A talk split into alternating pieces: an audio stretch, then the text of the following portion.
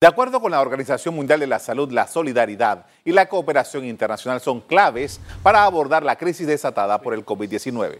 En algunos foros que se han desarrollado a raíz de la emergencia sanitaria, se ha resaltado la necesidad de priorizar líneas de trabajo conjunta entre los estados para ser ejecutadas y definir así una hoja de ruta para establecer estrategias a nivel regional.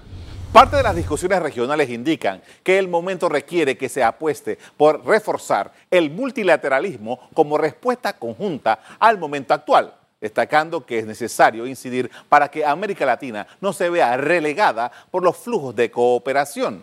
En medio de la crisis sanitaria, advierten los especialistas, los principales desafíos son las políticas para disminuir la violencia de género y la necesidad de acortar la brecha digital.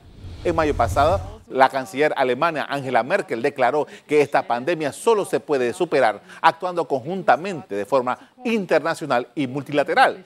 La líder germana, haciendo un llamado a las naciones desarrolladas, dijo que las fundaciones privadas y las multinacionales farmacéuticas tienen que trabajar en conjunto por la elaboración de pruebas, medicamentos y una vacuna para todas las personas.